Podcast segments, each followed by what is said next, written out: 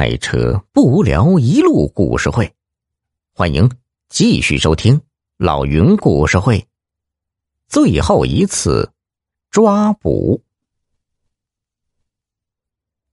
归队的路上，大伙都得意的哼着歌，而老胡却铁青着脸看着窗外，一言不发，不知道在想些什么。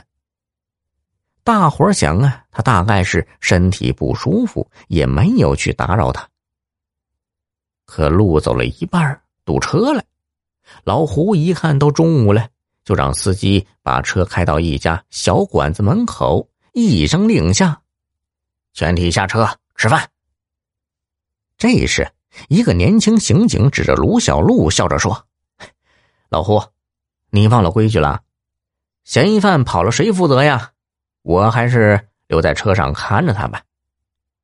谁知老胡听了，忽然大怒，嚷道：“我不是说了吗？他是听到宣传主动自首的，难道还会再逃吗？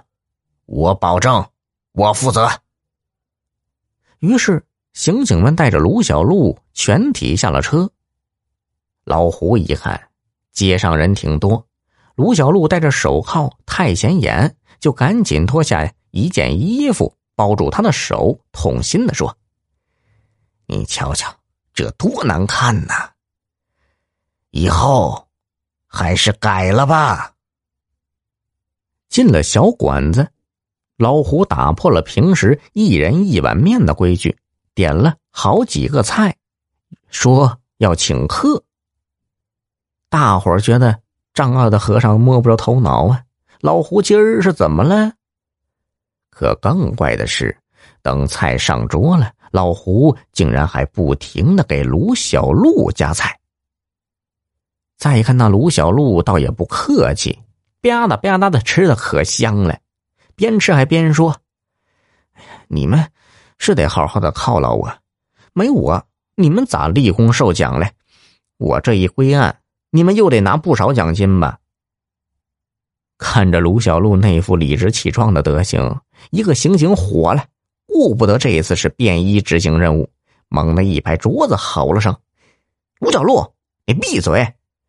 今儿我告诉你啊，我们警察抓逃犯，从来都不是为了多拿奖金。”这一吼啊，小饭馆里的人全都安静下来，扭过头来盯着他们。这一桌人看，老胡见了，赶紧扯扯那刑警的衣角，说：“小声点，坐下吃饭。”接着，他又朝着四周陪笑道：“ 没事没事大伙儿吃饭吃饭。”可就在这环顾四周的当口，老胡忽然看见一个人。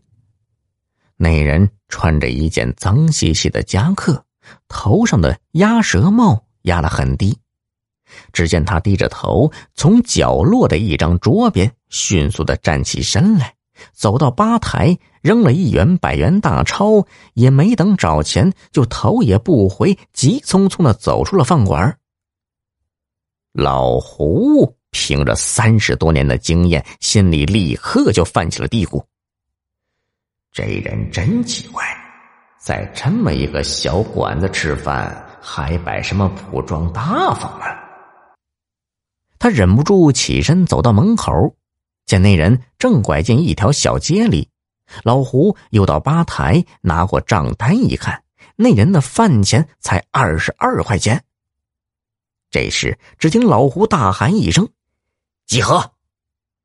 同事们都明白了，有情况啊！这是，大家。立马押着卢小璐冲上车去，老胡开着车拐进小街，发现那人已经不见了。他赶紧一路开车一路打听，好不容易有人想起来说看见过那个人，似乎是爬进一辆大货车里了，车子是镇边上宏发板材厂的。老胡一听，加足马力。把车开到了宏发板材厂门口。这时，他才长出了一口气，跟大伙说明了情况。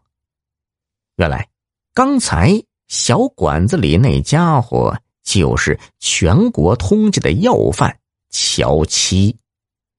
刚瞅见那脸的时候，我就觉得脸熟。等看了账单，我又回忆了一下，确定无疑就是他。此刻车里一片安静，就连卢小璐也不吭声了。大伙儿都知道这个乔七身上已经背了几条人命，是个亡命徒。老胡沉思片刻，三下五除二安排好了人员，准备抓捕。可谁知他们下了车，厂门还没有进，就被保安拦住了。原来，这宏发板材厂是市里重点引进的外资企业，所以。没有搜查证，保安说什么也不放人进去。机会难得，老胡只好打电话让队长批搜查令。可谁知电话那头，刑警队队长语重心长的跟他说：“老胡，这事儿光凭个印象就大动干戈，这太不靠谱了。那宏发板材厂可是咱们市招商引资的重点对象。”这万一弄错了，你想过后果吗？没有逃犯进场的确切证据，我没法给你开搜查令啊！老胡，你是个好警察，我理解你的心情，但是你别忘了去年的事情。原来，去年也就是这个时候，老胡去执行任务，抓捕毒贩，结果误抓了一个外商。搞得人家撤资不算，他自己还背了个处分。